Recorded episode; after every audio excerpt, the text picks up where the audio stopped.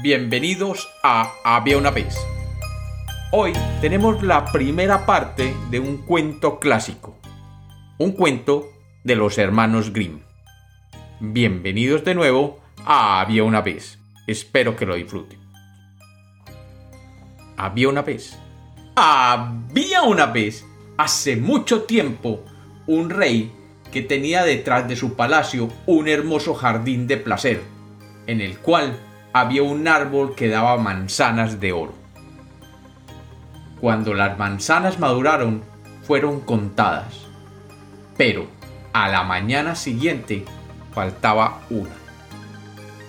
Esto fue informado al rey, y el rey, que tenía tres hijos, y para asegurarse que el árbol fuera muy bien protegido, decidió enviar al mayor de sus hijos a cuidarlo. El muchacho fue a vigilar el árbol, pero cuando la noche se hizo oscura y profunda, no pudo impedir que el sueño se apoderara de él, y se durmió. Y a la próxima mañana, otra vez faltaba una manzana. A la noche siguiente, el rey enojado porque se había desaparecido una más de sus manzanas de oro, cuando su hijo mayor las cuidaba, decidió mandar a su segundo hijo, pero a este muchacho no le fue mejor que a su hermano mayor. Tan pronto como dieron las doce, ya estaba dormido. Y por la mañana, otra manzana de oro faltaba en el árbol. Desesperado, el rey decidió mandar a su tercer hijo a vigilar el árbol, aunque su padre no confiaba mucho en que él pudiera proteger el árbol, ya que era el menor y el menos experimentado. Cuando el joven llegó al árbol hizo todo lo posible por no dormirse y no dejó que el sueño lo venciera. Cuando dieron las doce, algo crujió por el aire y en la luz de la luna el menor de los hijos vio un ave acercarse. El ave era fabulosa, con plumas que brillaban como el oro a medida que se acercaba al árbol. El ave se posó en el árbol y acababa de arrancar una manzana cuando el joven le lanzó una flecha. El ave se fue volando, pero la flecha había golpeado su plumaje y una de sus plumas doradas cayó. El joven la recogió y a la mañana siguiente fue donde el rey y le dijo lo que había visto por la noche. El rey llamó a todos sus consejeros y les mostró la pluma que su hijo había traído. Los consejeros no podían creer lo que veían, y cada uno declaró que una pluma como esa valía más que el reino entero. Si la pluma es tan preciosa, declaró el rey, una sola no bastará para mí. Debo tener todas las plumas y el ave entera e inmediatamente envió a su hijo mayor para que le trajera aquel ave dorada. El hijo mayor salió y confiando en su inteligencia, pensó que él encontraría fácilmente el ave de oro. Cuando ya había recorrido alguna distancia, vio un zorro sentado sobre un tronco. Entonces alistó su arma y apuntó a él. Pero el zorro saltó y gritó, No, no, no, no me lances la flecha. A cambio, te daré un buen consejo.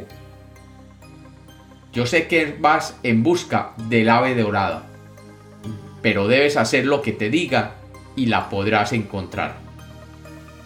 Pero te advierto, debes seguir al pie de la letra mis recomendaciones. Si sigues este camino, llegarás esta tarde a un pueblo en el que hay dos posadas, una enfrente de la otra. Una de ellas está iluminada alegremente y todo se ve feliz dentro de ella. Pero no entres ahí. Mejor ve a la otra, aunque parezca una posada triste y fea.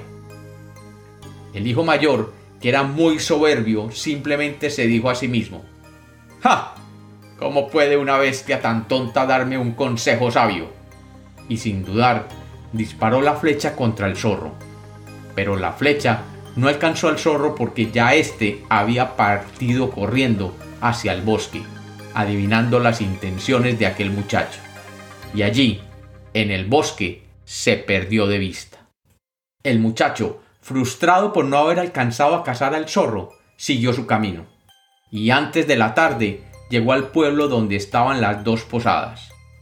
En una cantaban y bailaban, en cambio en la otra había total silencio, y esta tenía una apariencia pobre y miserable.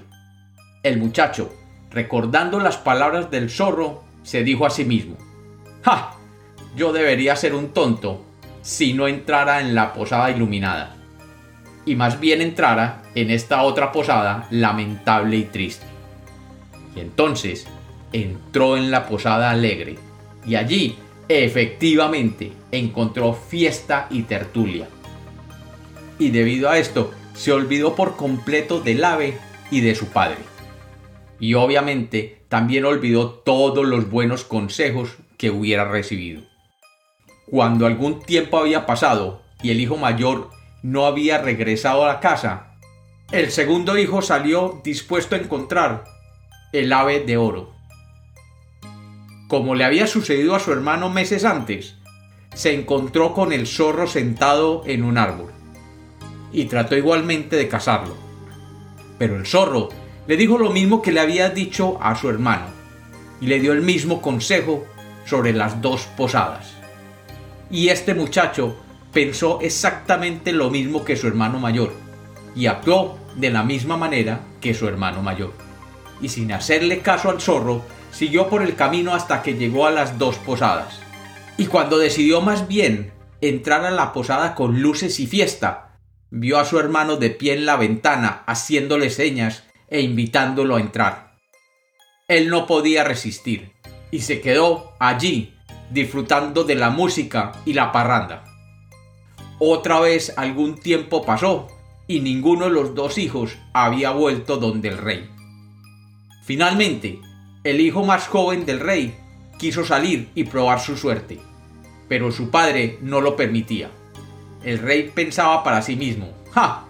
Este es un inútil, no encontrará el ave de oro, tendrá menos suerte que sus hermanos, y si una desgracia le sucediera, él no sabe cómo ayudarse, solo tiene buenas intenciones, en el mejor de los casos.